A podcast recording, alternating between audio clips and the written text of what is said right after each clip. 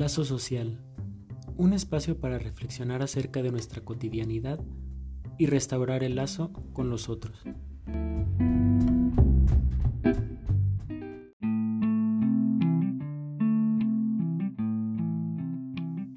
Se habla mucho acerca de la importancia del autocuidado.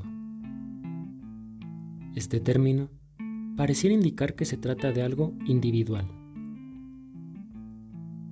Sin embargo, es pertinente preguntarnos, ¿el cuidado de sí está separado del cuidado del otro?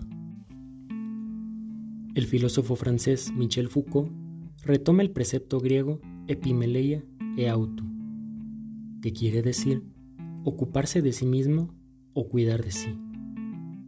Y es una actitud con respecto a sí mismo, a los otros y al mundo que nos rodea. De esta manera, encontramos que cuidar de sí nunca es algo aislado de los otros, en tanto que vivimos y convivimos en todo momento con ellos, y esto hace que lo que hacen unos, directa o indirectamente, afecte a otros. La pandemia por el SARS-CoV-2 por la que atraviesa la humanidad ha venido a poner de manifiesto que cuidar de sí está siempre en relación con el cuidado del otro.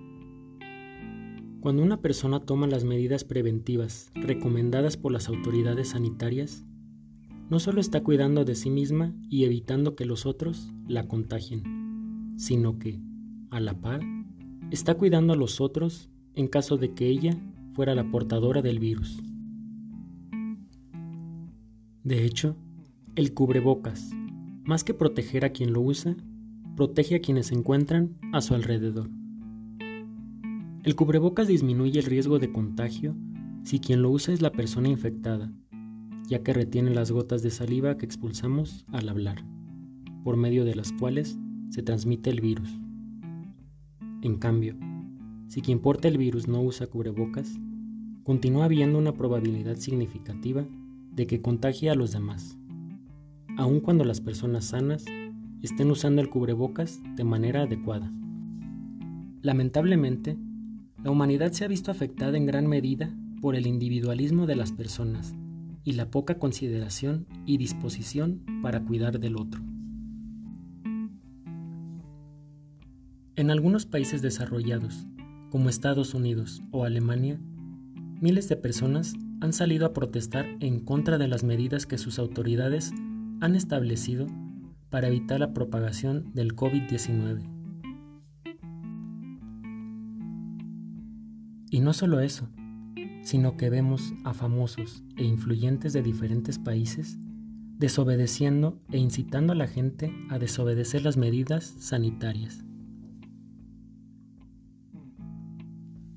Tanto quienes se han manifestado en contra de las medidas de las autoridades, como aquellos que han incitado a desobedecer, lo hacen bajo el argumento de que se están violentando sus libertades individuales. Se niegan a tomar medidas tan simples como el uso del cubrebocas, la sana distancia o dejar de salir de casa a actividades no esenciales y ponen en riesgo al resto de la población.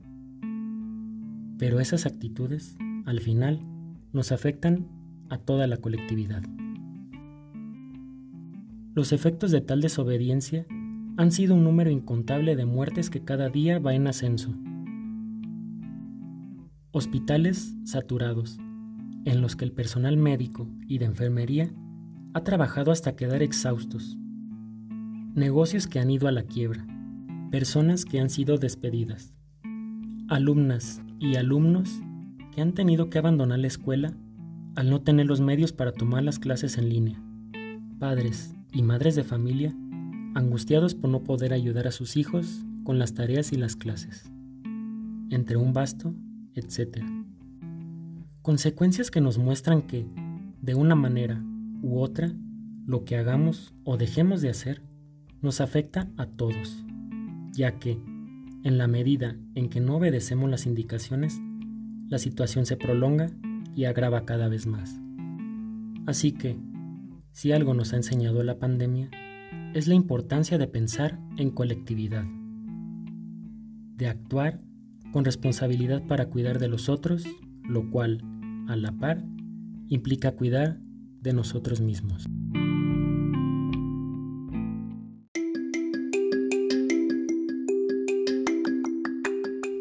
Muchas gracias por su tiempo y disposición de escuchar este podcast. Les recuerdo que cada lunes tenemos un nuevo episodio, así que estén pendientes. De la misma manera, si te gustó el podcast, puedes compartirlo con alguien o en tus redes sociales para que podamos llegar a más personas.